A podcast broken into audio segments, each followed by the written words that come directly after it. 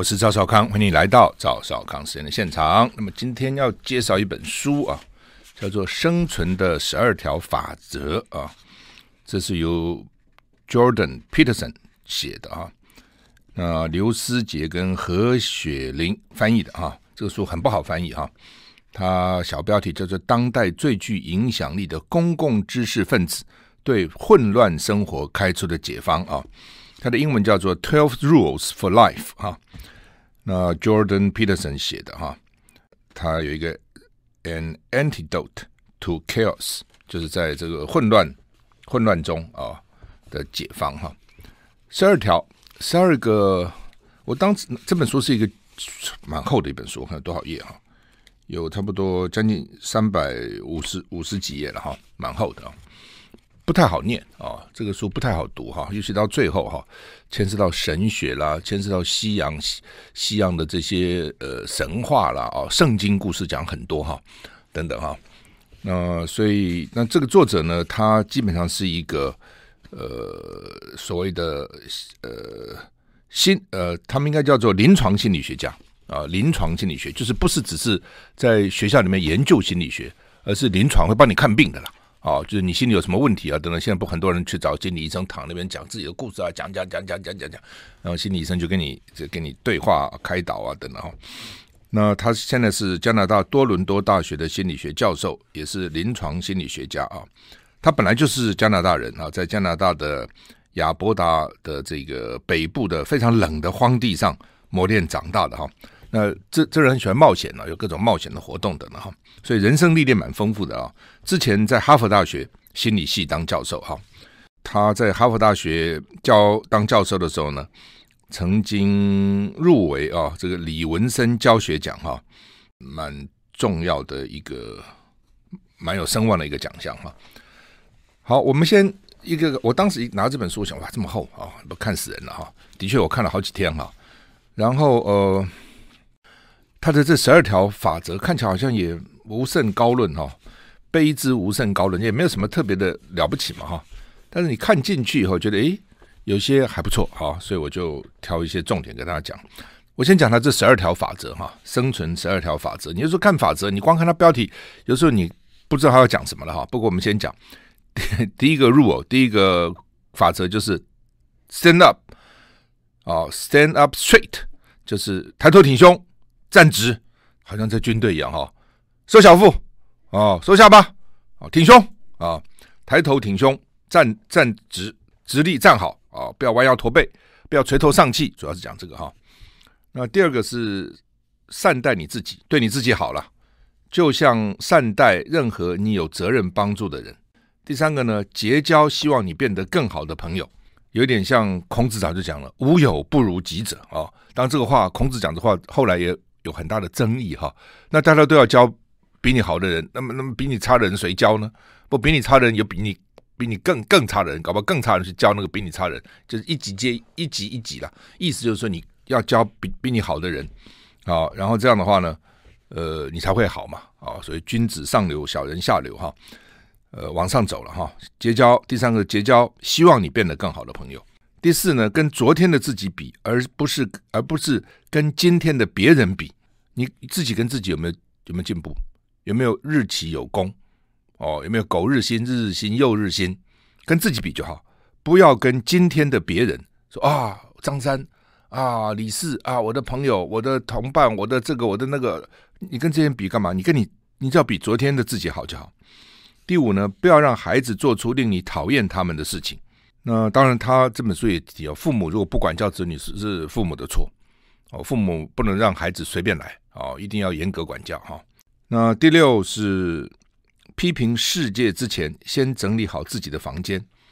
这有点像，又像我们古人讲的“一室之不耻，何以天下国家为？”哦，那个“耻”是治治理的“治”啊，破音字叫“耻”。一室之不耻，何以天下国家为？就是你一个自己的房间都整理不好，你要救什么救国救民？别扯了。哦，把你自己房间整理好，啊、有秩序啊，干干净净啊，他也这样讲。批评世界之前，先整理好自己的房间。第七，做有意义的事，不要便宜行事。很多人念便宜行事，不是是便宜行事哈。便宜行事就是啊，只图眼前呐，只图眼前的逸乐了哈，不想以后哈，所以你要做有益的事情。第八，说实话，或至少不要说谎。你要讲实话，你如果不能讲实话，至少不说谎。他说开始人家就是不习惯，久了以后，大家就尊敬你，知道你讲的都是真的啊，不容易。但是呢，因为人很难做到都说实话，很多时候你一些。所谓白色的谎言呐、啊，就善意的谎言呐、啊，或者是有些尴尬了等等。但是要告诉你，说实话。第九呢，假设你聆听的对象可能知道一些你不知道的事，这对他们心理学家，特别是这样，特别是这种所谓临床心理学，他要听嘛，病人要讲，你打断他，你挑战他不讲了哦，真的是这样。有小朋友跟你讲，我也我也常犯这个错了哈，跟你讲说啊，怎么怎么，哎，你为什么要这样做？明明知道危险，干嘛去？那我下次不告诉你了。就是你他他讲你就听嘛。哦，你太早下判断，那他就不跟你讲哈。所以呢，假而且呢，可能他讲的一些事情是你不知道的哦，哦，对你可能有帮助的哦。假设你聆听的对象可能知道一些你不知道的事，不要以为他讲你都知道了哈。第十，rule 十是说话要精准，英文很简单，be precise in your speech。说话精准，很多人说话模棱两可，你讲些什么？你讲清楚，你要你你的观点什么？你要什么？哦，然后你夫妻之间，哦，有没有什么隐瞒的？有没有时候不管对什么，哦，对生活也好，对性也好，对金钱也好，对各方面彼此不满，讲出来，不要让它越扩越大，越扩越大，越扩大。他这这篇里面特别强调这一点哈，要精准的说话，讲清楚。那第十一啊，rule 十一，第十一个规则是，孩子玩滑板的时候不要干扰他们。第十二，在路上遇到猫就摸一摸啊，就有点。猫啊、狗啊之类宠物了哈，不小心不要咬你。好，这是十二条法则哈。我们看哈这个，他这个书当然也讲了，就是所有的宗教，因为他这个这个作者大概是宗教涉猎蛮深的，引用不少圣经上的话，从亚当夏娃开始啊，就讲人呢被上帝逐出这个伊甸园啊，其实就开始受苦了。他在大学的时候常常提醒大学生要注意，大学里很少谈论的一个主题，就是一个简单的事实：所有的古人。包括佛陀，包括圣经，哦，包括这这些宗教了，哦，都了解每个稍微经过世事的成年人都知道是人生就是一场苦难。如果你或你亲近的人正在受苦，这的确令人悲伤。哎，但这没有什么特别的，就是说，我们是他说我们的痛苦 不是不仅仅是因为政客太蠢了，制度腐败了。然后呢，也不是你我就像其他人一样，用某种方式合理把自己描述为某件事情或某个人的受害者，不是这样子。我们之所以痛苦，是因为人生而为人就注定要受苦。如果你或你所爱的人现在没有任何苦难，很可能在五年内就会开始受苦，除非你们有异常的好运。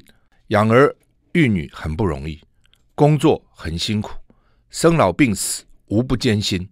这个作者有强调哈，这是了解他人写的序了哈。说这个作者强调呢，如果完全靠自己的力量，而没有从亲密关系、智慧或心理学大师的见解得到注意，人生只会更苦啊。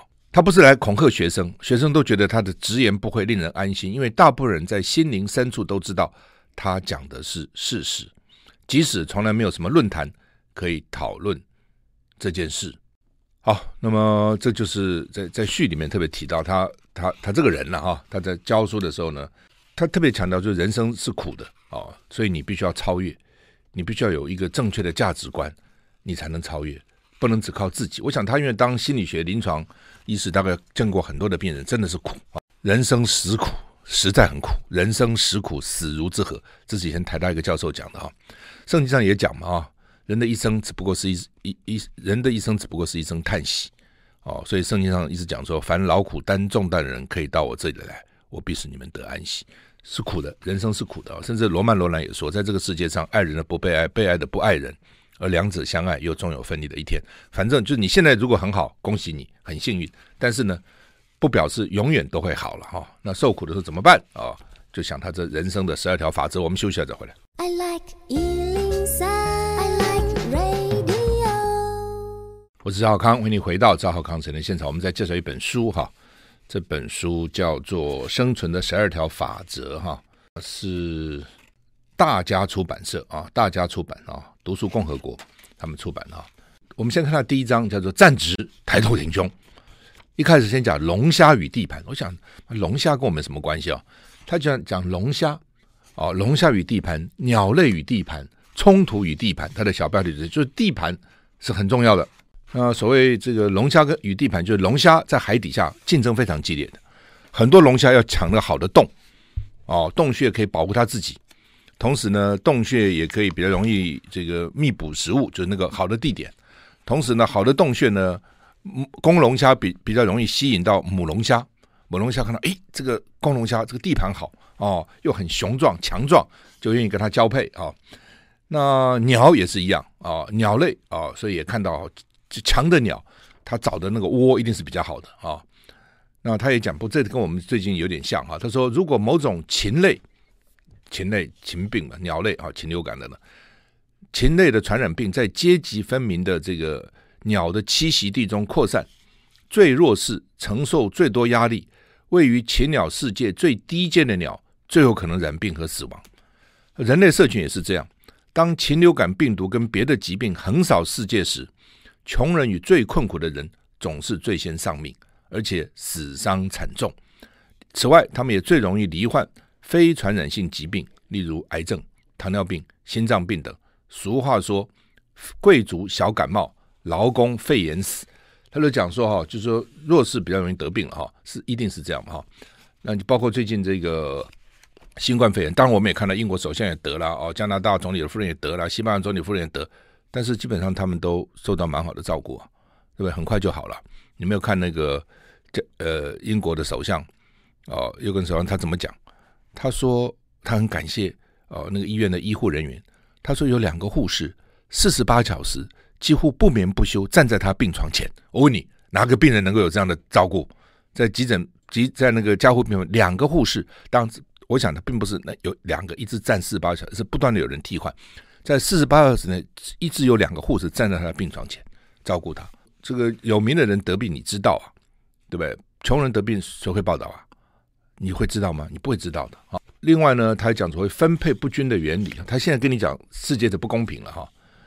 那他怎么讲？他这样讲哈，他说其实呃，他说像龙虾了哈，当龙虾两个龙虾公龙虾才打架嘛哈，狮狮子老虎都一样，公的在争地盘，争地盘的目的是为了这个吸引母的啊，母的就去看你们打，打到最后胜利的我就属于他，为什么？希望他的孩子将来都是有最好的基因、最强壮的基因哈。龙虾也是这样哈，就打赢了龙虾，它的这个血清素就增加，另外呢，打输了龙虾。章鱼胺的浓度就降的增加，所以呢，龙虾里面如果血清素浓度高，章鱼胺的浓度低，那么这个龙虾就是狂傲、趾高气扬的甲壳动物，遇到挑战不退缩，因为呢，血清素有有助于它的勇气哦。然后呢，龙虾本来身体是弯曲的，就会张开哦，哇，突然增增大很多，看起来高大危险哦，好像这个西西部电影里面的克林伊斯威特啊。那如果刚落败的龙虾，如果接触到血清素，就会抵抗。他说，开给忧郁症病患的选择性血清素再回收抑制剂，他说其实效果跟血清素大致相同，就给忧郁症的人也吃这些东西哈。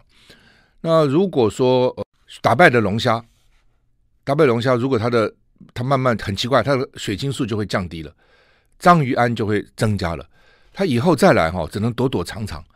哦，然后一看到有麻烦就赶快跑，不敢去打了，从此就没有信心了。哦，这跟身体里面的血清素都有关系啊。好，那回到人，他说哈，譬如说金字塔顶端一趴的人的钱收入是底层五十趴的一样多，就是前一趴的人他的收入他赚的钱，他的战利品，他的人生的战利品跟底层的五十趴人一样多。最有钱的八十五个人。拥有的财富相当于三百五十万个低端人口的财产，哦，最有钱的八十五个人，你比如说什么比尔盖茨啦，什么华伦巴菲特啦，什么什么郭台铭啦，什么这些加起来比那个几百万人的钱都多。市场也是，几百万人也没什么钱了，很多人哈，底层的哈。他说这个不是哈，这这个叫做分配不均，不止在财务，他说所有的创意产业都是这样。一小群科学家发表了大多数的科学研究成果，真的是这样。大部分科学家是默默无闻，有他可能有一点点小贡献了，在某个领域了。但是呢，你听来听去还是那些伟大的科学家，他的发明几千个科学家也也也弄不出来，就那么几个，真的就是那么几个。到现在我们在念还是念他们的东西哦，那怎么办呢？所以我就讲说，一千篇博士论文有用的可能不到十篇，其他只是让你练习而已，真的是这样啊、哦，让你去知道怎么研究哈。极少数的作曲家几乎创作了所有的录制的商业音乐作品，一小撮的作家独霸整个书市，书市书的市场。美国每年发售一百五十万种书籍，但是销售超过十万册的只有五百种。美国哎。超过十万册，只有五百个五百种书，一共有一百五十万种书籍在发发行。同样的，四个古典音乐作家巴哈、贝多芬、莫扎克、柴可夫斯基写的乐器，几乎包办了现在管弦乐团演出的所有曲目。你听过演出别的吗？很少，大部分都是这四个：巴哈、贝多芬、莫扎特、柴可夫斯基。而巴哈一个人作曲量之庞大，当是要单是要抄写他的乐谱，就要耗掉好几十年。但是呢，巴哈写的这么多。只有极他巴哈就就是巴哈，只有他的极小部分经常被演奏。另外三个超级作曲大师的作品也是如此，就是贝多芬、莫扎特、柴可夫斯基，到现在仍旧仍旧经常被演奏的只有其中一小部分。所以古今所有古典音乐家的作曲当中，只有极小部分人写的极小数的作品被全世界认识而喜爱。我我是赵少康，欢迎你回到赵少康时间现场。我们之前在谈一本书哈，叫做《生存的十二条法则》哈，那是 George Peterson 写的哈，刘思杰、何雪玲翻译的哈，大家出版发行的哈。那刚刚讲哈，我再讲一次哦，全全世全世界现在演奏的什么交响乐团啊，什么音那么多音乐系啊等等，这研究的大概最主要就这四个音乐家：巴哈、贝多芬、莫扎特、柴可夫斯基。他们写的东西很多。他们真的被演奏了，也就是他们写的东西的一小部分，别人的根本不要被演奏了，根本很少了哦，你也不熟悉了哦。这么多音乐家就是这样，画家不是一样吗？全世界多少画家在画，能够真的卖得好的就那么少数几个，你叫得出来就是少数几个啊、哦。他说这个原理哈、被被称为 Price Law 哦，普莱斯定理啊、哦，呃定律啊、哦。他在一九六三年发现该定律可以用于科学领域。他说呢，你用一个近乎 L 型的图线来表示，纵轴是人数，横轴是生产力或资源，哦，就是少数的人像那个 L 的那个 L 那么高，其他人是平的，就几乎没有什么东西，意思就这样。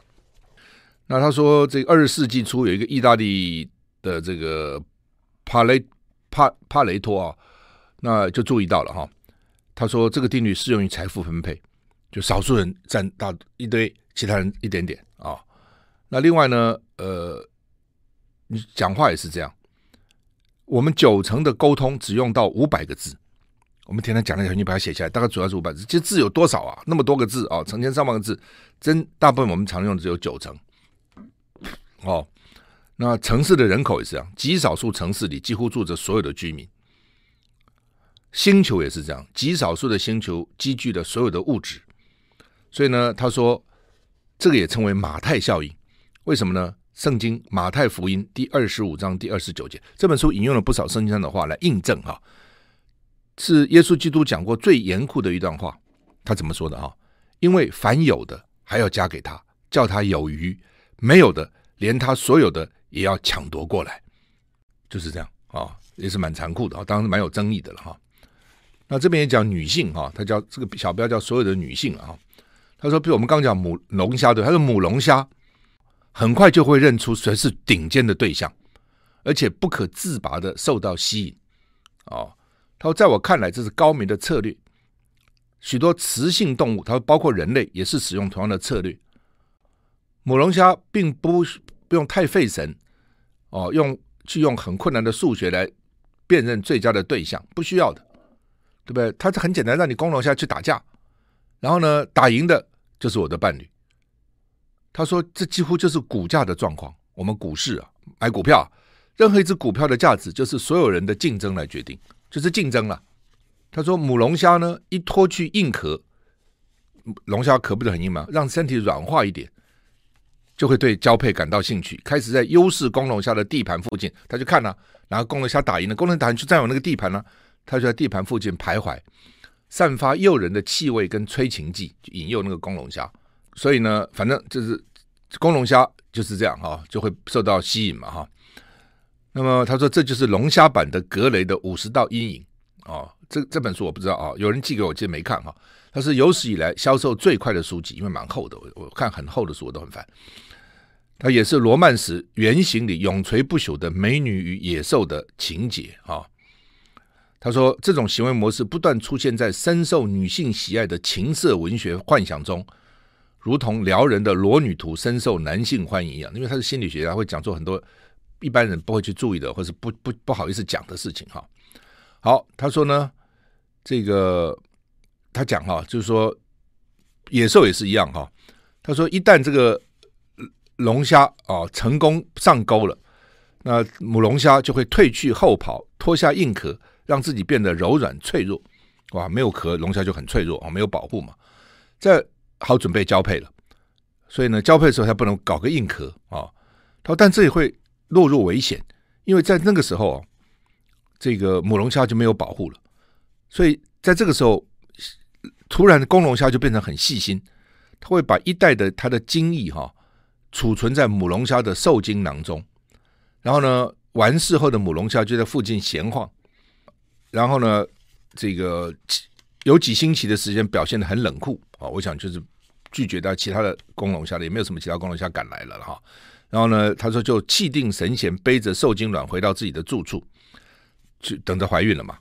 这个时候会有另一只母龙虾试图做同样的事情。他说：“以下省略。”就换句话说，这个龙虾打赢了以后，哈，就一一一只接一只的母龙虾都想要来勾引这个公的龙虾。他说：“有权有势的男性，姿态直挺又自信，不仅获得一流的地盘，他从龙虾讲到人了，不仅获得一流的地盘，最轻易就能达到最好的猎场，拥有所有的女人。假如你是龙虾，而且还是公的。”获胜的价值就翻了好几倍哈。那他为什么讲这些哈？我想他讲这些的意思就是说，你一个人哈，不管你是不是赚很多钱，不管你是不是很有学问，不管你是不是事业很成功，你都要抬头挺胸，像胜利的一样，不要垂头丧气，走路啊低腰啊弯个头啊，好像失败者一样。我认为他讲了这么多，其实就是告诉你。他现在讲生存的十二十二道法则，十二条法则，你要生存嘛，你不能像一个打败的龙虾一样，身体什么都是那个都是那个章鱼胺，而没有血清素啊。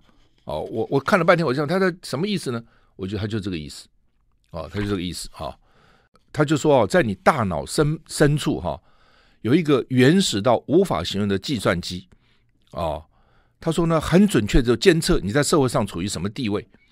他说：“以一到十来表示，假如你位在第一，处在最高阶的位置，你就是占压倒性优势的成功人士。如果你是男性，就可以优先取得最佳居住地、最优质的食物，而且大家都向你示好，你有无限的恋爱跟性交的机会。你是成功的龙虾，最有魅力的雌性排队竞争等你垂青。如果你是女性，就会有许多优秀的追求者，他们身材高壮匀称。”具开创性又可靠，诚实而且慷慨，你就像强势的男性一样，与人竞争时凶猛又不留情。好在同样你争我夺的女性交配阶层中维持或提高自己的地位。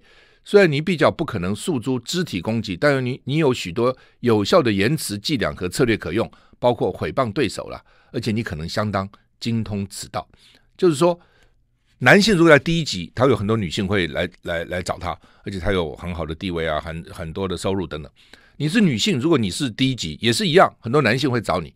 但是男性是靠打架、靠竞争，女性可能不见得肢体攻击，他有很多其他的策略，比如言辞啦，哦，很会讲话啦，哦，很会去这个诽谤攻击别人啊，或是很会这个表达。他反正他他的意思是这样哈，反正男女有各种不同的招了哈。但但是你听他讲啊，相反的，如不论男人或女人，如果你落在最底层第十级，就会无处可住，或是住的地点不好，食物看起来也不行，身心状况都很惨，任何人都没有什么兴趣跟你交往，哦，你可能会病倒、快速老化，甚至早逝，而且呢，逝世的时候呢，只有几个人会为你哀悼，如果还有的话，就算你拿突然有一笔钱，也没有什么用，因为你不知道怎么花钱，因为要妥善运用金钱并不容易，尤其你跟钱不熟悉的话，如果你长期不快乐，钱会害你一下子有钱的话呢，会害你一下子变落入毒品跟酒精的危险诱惑中，因为这些东西会带来更多立即的满足，钱也会令你成为掠夺者和精神病质人格者的目标。这些人就是靠剥削社会底层的人士发达致富致富，权力阶层的底部是既可怕又危险的地方。哦，那大脑呢会评估，会观察你受到别人怎么样的对待，然后根据这个呢决定你自己的价值，分配你的地位。如果同才认为你微不足道，这个你大脑的计算机就会限缩你可以获得的血清素。导致你在任何会引发情绪，尤其是负面情绪的情境或事件发生时呢，出现更大的身体或心理反应。但是你需要这样的反应，突发状况在底层生活早已司空惯见，你必须随时准备求生。呃，但是不幸的是呢，身体的过度反应，也就是持续的警戒，会燃烧大量的宝贵能量跟身体的资源。这种反应就是所谓的压力，而且绝对不只关乎心理，甚至。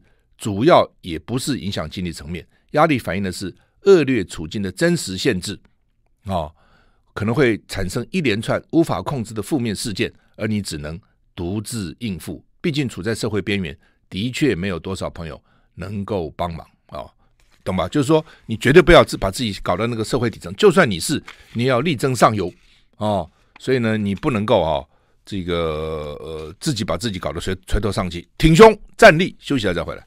I like 103, I like radio。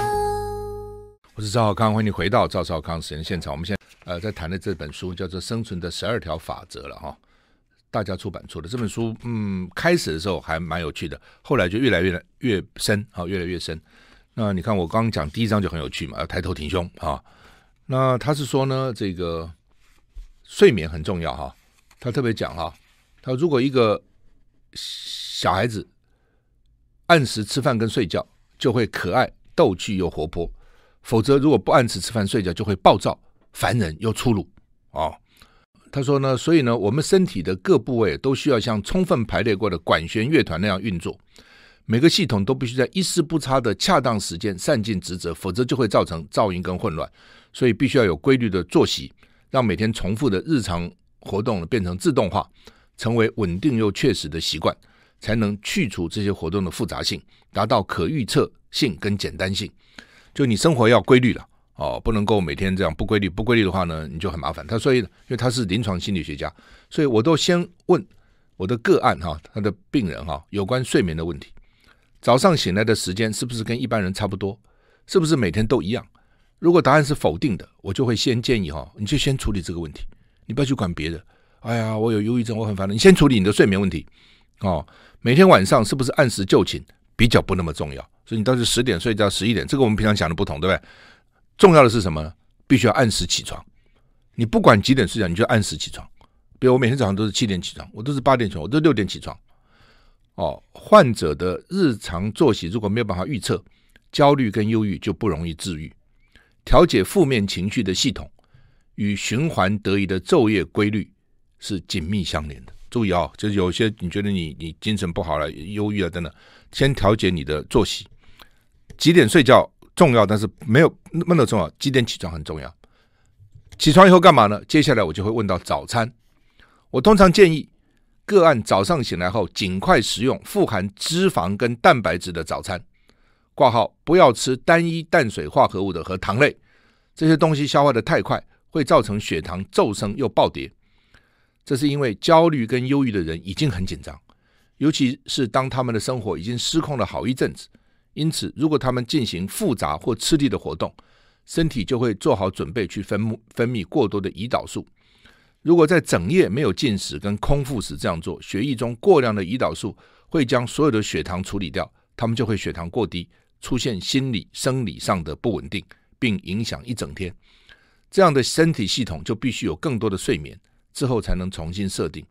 他说：“我有许多个案、哦，只是开始时按时入睡、按时起床、吃早餐，焦虑就会减轻到轻微的程度。有焦虑症，很多人有焦虑症哦，哦，很多人忧郁症哦，注意你的睡眠跟你的早餐哦，很重要哈、那另外呢，他说哦，这个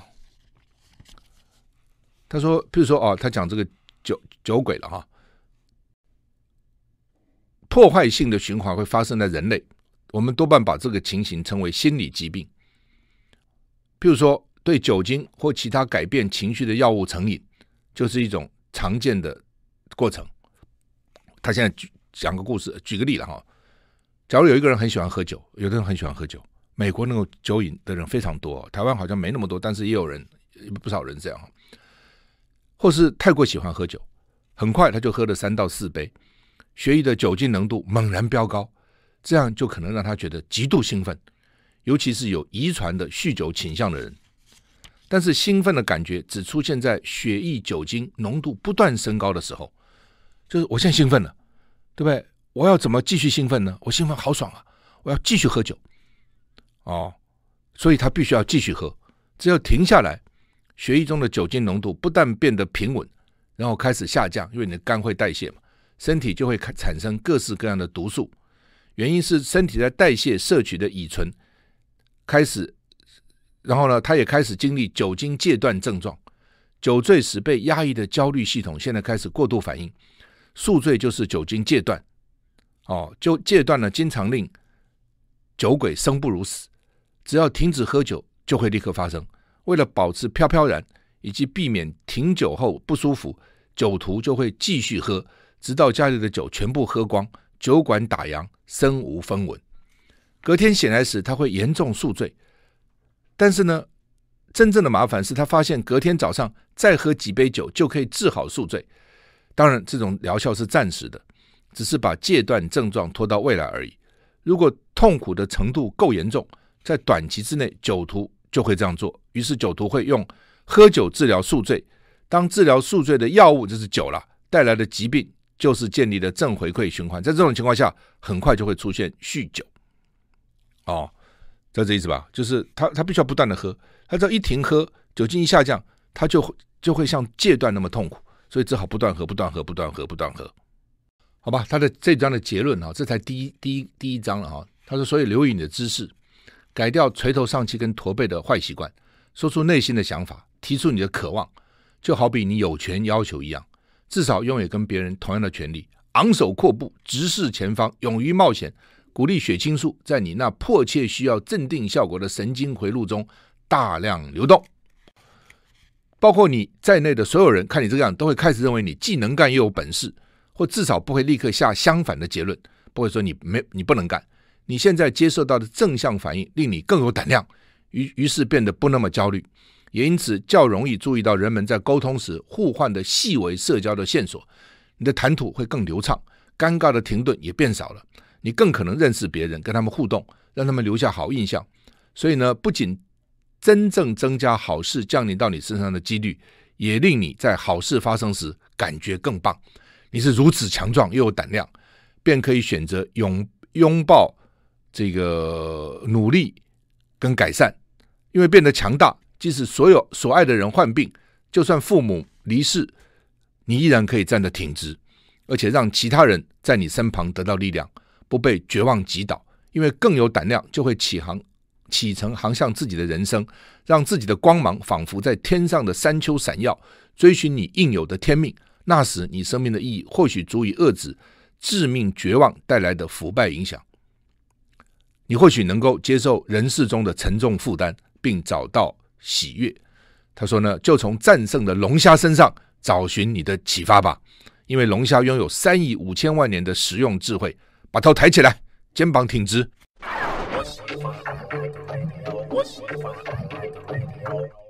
我是浩康，欢迎回到赵少康时间的现场。我们现在谈的是《生存的十二条法则》这本书哈，Jordan Peterson 啊，哈佛大学的前教心理学教授啊，那么现在是这个多伦多加拿大多伦多大学的心理学教授，他是呃，他实实际上有看病的心理学家哈，那叫做临床心理学家哈。呃，最后一节的，因为这本书其实有十二个 rule，我们才讲了一个哈。我们看到第二个 rule，第二个规则是要善待自己，像善待任何你有责任帮助的人一样哈。他开始问说：“为什么你就是不肯吃药？”哈，他举个例子哈，他说一百个人拿到医生开立的处方间，他说你想想接下来会怎样？其中三分之一人不会按处方拿药，因为外国一定要，台湾现在也这样，你先拿了处方间去领药嘛，哈，到药房去买药。他说有三分之一不会去拿药，剩下的六十七个人里面呢，有一半会按照处方拿药，但不会正确服用，或是服用的剂量不足，或是不久后自行停药，甚至有人根本不吃。哦，医生跟药剂师会责怪这些病人不听话啦、懒惰啦、自误了哈。他们说呢，你只能把马牵到水边，不能逼马喝水了等等哈。但是我们心理学家向来不赞成这样的评论。啊，我们训练认为病人没有依专业建议啊，不是病人的问题，是医疗人员的问题。我们相信医护人员有责任提出病人将会遵循的建议呢，提供病人。将会尊重的介入，跟跟病人呢共同拟好计划，达到理想的结果。会继续追踪，确保一切按部就班。哦，那但是他说，心理学家是因为有充裕的时间跟个案相处，不像呢医疗人员那么焦头烂额哦。他们不懂病人为何不吃药，这些人是哪里有毛病？难道不想让病情好转吗？他说，他说更糟的，比如说我们想一个人接受器官移植，比如肾脏好了，哦，他说要。接受器官移植要经过长时间焦急的等待，因为只有很少数人会在死后捐器官，活体捐赠更少，捐助助的器官又很少可以用哦，而且要配对，要配对，要要很少能够配对成功了哈。所以呢，典型的肾脏移植的病人都已经做了多年的血液透析，就是洗肾啊。那把病人的全部血液送到体外处理，再送送回体内，它是一种难以想象又非常神奇的治疗过程，没有问题，不舒服。每个礼拜呢进行五到七次，每次八小时，每晚睡觉都要做，实在太过痛苦。有的人说做三至少做三次了哈，没有人会一直想做这样洗肾哈。那肾好，你想移植嘛？移植的并发症之一就是排斥啊，你会排斥哈。那会排斥呢，你就要吃药。啊、要服这个抗排斥药哈。那他说，呃，肾脏衰竭是严重的健康问题，血液透析也不轻松，经过漫长等待才换来器官移植，风险很高，又非常贵。那为什么不好好吃抗排斥的药呢？那你不服药不就前功尽弃吗？怎么会有人这样对待自己呢？这种事怎么可能发生呢？那就是可能发生，这就很奇怪啊！好不容易等到，对不对？你就为什么不按时吃药呢？他他的意思说，你要对好好对你自己，该吃药就吃药嘛。所以他第二章就是要善待你自己嘛。他不是他他说，就像你善待别人，他不他不讲。他举个例子，他说呢，假如说不是你生病，是你的狗病了，你带着狗去看兽医，兽医开的药，然后呢，他说你有同样的理由啊，可以不信任兽医啊。你可能不信任的医生，你就可以不信任那个兽医啊。而且呢，你如果不那么关心宠物，你才不会在乎兽兽医开什么药嘛。对不对？你开始就不会带兽医去看病嘛，所以你很在乎啊，你也相信这个兽医啊，那你的行动就证明这一点嘛，对不对？然后呢，人呢一般都会乖乖按照兽医的处方间为宠物买药，并且正自愿，并并且正确用药，但是面对自己就不会这样哦。但是他说，你为什么不自己按照对？狗那样的善待你自己呢？哦，他说你的宠物可能很爱你啊。如果你乖乖吃药，你的宠物会更高兴啊，觉得它主人都爱护它自己啊。哦，这是 这这段就是说特别讲为什么要要爱护自己了哈，要要要善待自己了哈。当然，他中间也引用了这个圣经上这个上帝造人亚当夏娃，然后在伊甸园啊，然后呢，上帝跟他讲说，你们什么都可以吃，就是那个苹果不可以吃啊。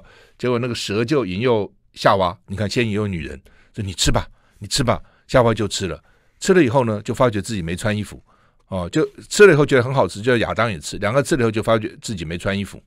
所以他这边也讲，他说我的儿子哦，在三岁以前就知道自己光着身体哦，他要想穿衣服，而且上厕所会把门关起来，没穿衣服就不肯出现在在他面前。三岁，我绞尽脑汁就没有办法理解，我也没这样这样教育他，三岁啊。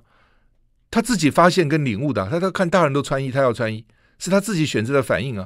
他我觉得这是内建，就从那个亚当夏娃开始吃的苹果就要穿衣服哦，觉得自己裸露身体羞耻就开始了哦。所以呢，很有趣了啊。他从后面当然讲这个故事啊，讲上帝跟这个人啊中间的一些互动哈，好吧，讲了半天哈，才讲了这个两章不到哈，我想下次有机会继续讲生存的十二条法则，谢谢。